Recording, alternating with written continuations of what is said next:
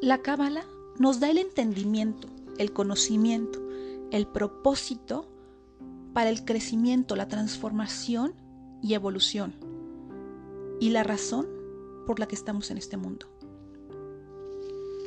Tenemos que evolucionar, trascender, crecer, estar más cerca de mi mejor versión. Ama a tu prójimo como a ti mismo no es un precepto que está en la mayoría de las religiones. Es la forma de llegar a la corrección final. Es un principio cuántico para acelerar nuestro proceso de corrección y lograr la perfección de la evolución. Quien empieza a trabajar en sí mismo acelera su proceso. Cuando eres generoso, cuando compartes, cuando eres como la luz. Cuando amamos a otros, dejamos nuestro ego a un lado. Pero cuando no evolucionamos proactivamente, el universo nos empuja a hacerlo, porque no estamos entendiendo cómo funciona,